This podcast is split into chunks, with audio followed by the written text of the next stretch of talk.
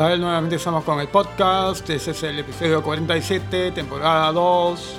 Bien, empezamos. Tres muertos deja motín en penal Castro Castro, según INPE. El jefe del Instituto Nacional Penitenciario del Perú, INPE, Gerson Villar, señaló que tres reos fallecieron tras el motín registrado en el penal Castro Castro en el distrito limeño de San Juan del Urigancho. La protesta ha sido generada exactamente en seis pabellones. Ha habido intervención de la fuerza policial y me han informado que existen tres fallecidos. Se está investigando cuál es la razón de ello, indicó Villar a América TV, que remarcó que los agentes no utilizan armas de fuego, sino armas no letales, como escopetas perdigoneras. Estoy regresando del penal de Chimbote a la espera de investigaciones muy específicas para determinar cuál ha sido la causa de los fallecimientos, agregó el titular del INPE. Este lunes, vecinos de San Juan de Lurigancho informaron que en varios pabellones del penal Miguel Castro Castro se escuchaban gritos, golpes y hasta disparos. Varios internos denunciaron sus familiares tienen síntomas de coronavirus, pero no son aislados y menos llevados a un hospital. De acuerdo al INPE, hay 631 presos infectados de COVID-19, de los cuales 21 han fallecido en el Perú. María Antonieta Alba no he presentado mi renuncia.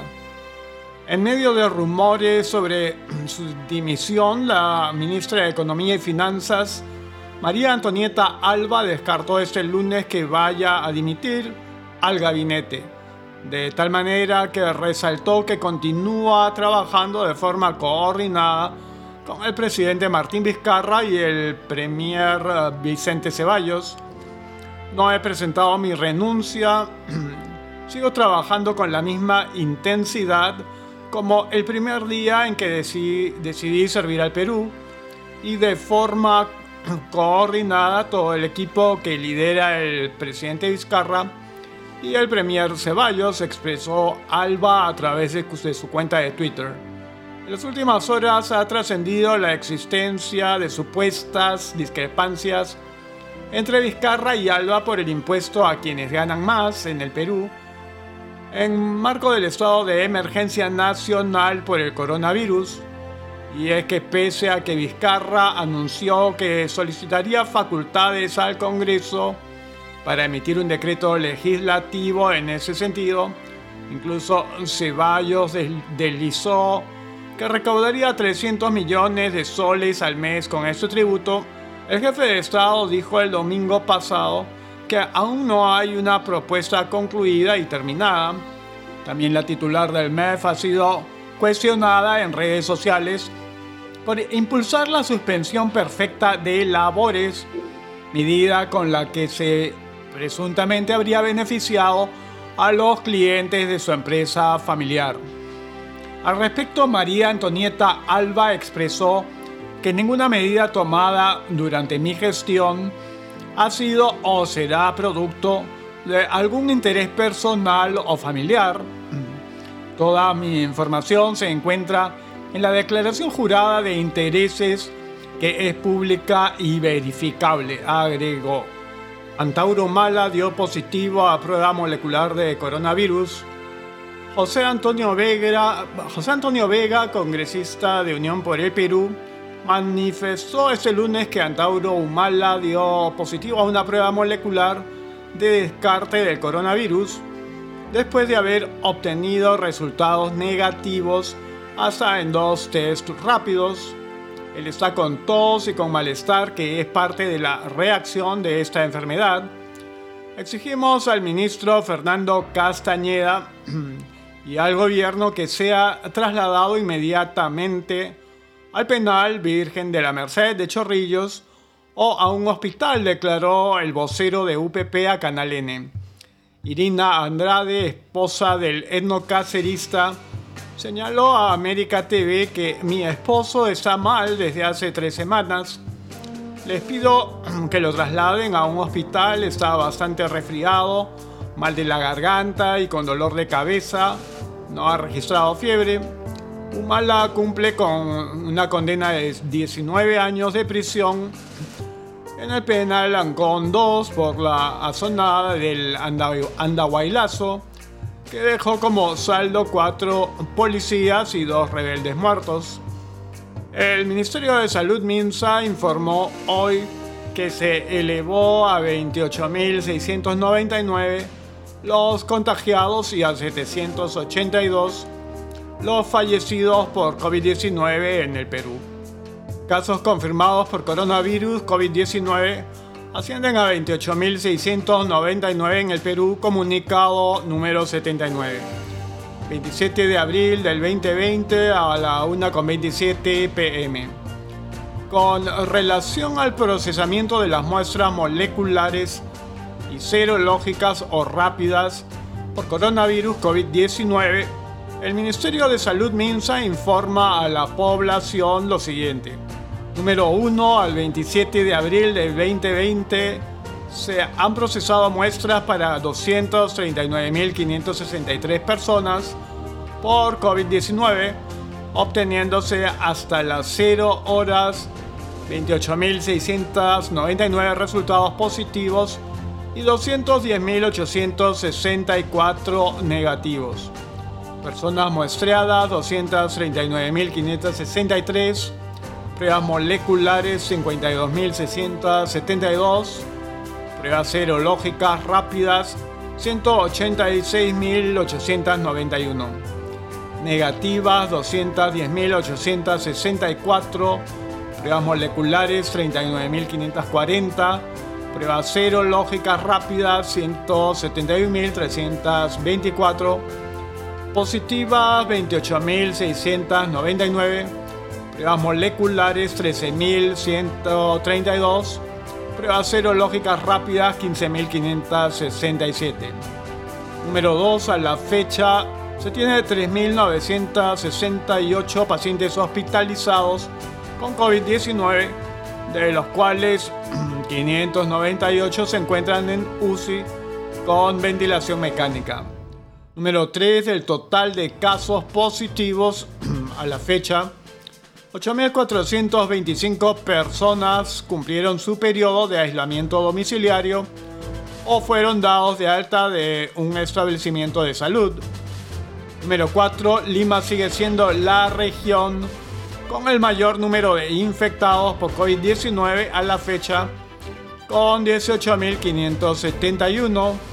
Las siguientes regiones también presentan pacientes con COVID-19.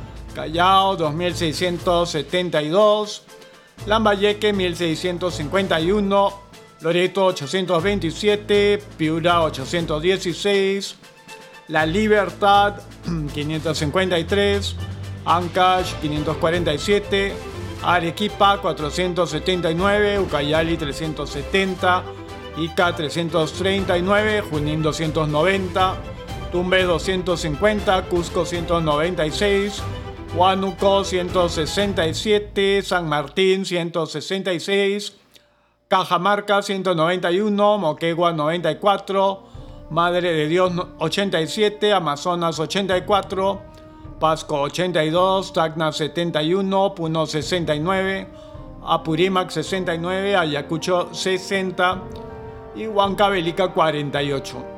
Número 5. Lamentamos informar que el COVID-19 ha producido la muerte de 782 personas en el país. Acompañamos a sus familiares en este momento de dolor. Número 6. Para evitar la propagación del COVID-19, el gobierno ha decretado que la población debe mantener aislamiento domiciliario. Descubren que el coronavirus puede mantenerse horas en el aire. El coronavirus puede mantenerse mucho tiempo en el aire en espacios abarrotados o en habitaciones donde falta una ventilación adecuada, confirma este lunes los investigadores chinos que estudiaron la propagación del SARS-CoV-2 en el foco inicial de la infección, la ciudad de Wuhan. Los virólogos encontraron fragmentos de material genético del virus flotando en el aire de los aseos, un espacio interior donde se concentran bastantes personas, y también en las habitaciones donde el personal médico se quita la ropa de protección, recoge Bloomberg. La investigación se llevó a cabo en dos hospitales eh, de la ciudad que registraron los primeros pasos de la pandemia. Allí los investigadores, liderados por el profesor Qi Lan de la Universidad de Wuhan, instalaron las llamadas trampas de aerosol dentro y alrededor de los edificios. Este primer estudio publicado sobre las características aerodinámicas del SARS-CoV-2 en el mundo real cuenta con una muestra bastante pequeña de los virus captados en el aire, menos de 40 especímenes de 31 ubicaciones. Sin embargo, la cuestión de la facilidad con la que el nuevo virus puede mantenerse en el aire ha sido un tema de debate hasta el momento y esta es una prueba suficiente de que tiene esta capacidad. Los estudiosos dividen en dos tipos las microgotas que las personas generan cuando respiran, tosen o hablan. Aquellas que son más grandes caen al suelo para evaporarse luego y la contaminación se produce principalmente mediante los objetos en los que se asientan. Las más pequeñas forman aerosoles y pueden permanecer en el aire durante horas. Las concentraciones especialmente altas de los aerosoles micrométricos con el ARN vírico aparecieron en las habitaciones donde el personal médico se quitaba el equipo de protección. Este detalle sugiere que las partículas que contaminan este equipo volvían a volar cuando se las quitaban, las mascarillas, los guantes y las batas, por otro lado, el grado hasta el que son contagiosas las microgotas, mientras se ciernen en el aire, no queda claro. Kilan y sus colegas admiten que no han establecido la efectividad del virus detectado en estas áreas hospitalarias, pero en teoría el SARS-CoV-2 puede transmitirse a través de aerosoles. Con este motivo, los autores recomiendan algunas medidas de protección adicionales como ventilar y esterilizar adecuadamente los aseos, ante todo en los hospitales, y también desinfectar la ropa protectora del personal médico antes de que se retire. Bien, así terminamos este episodio, el número 47 de la temporada 2, y nos estaremos encontrando pronto.